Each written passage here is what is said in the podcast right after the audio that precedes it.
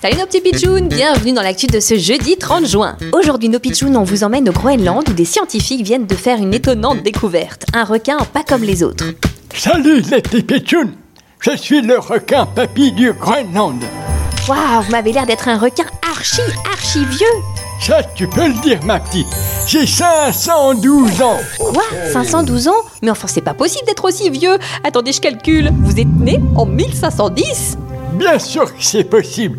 La preuve, je suis le plus ancien vertébré au monde.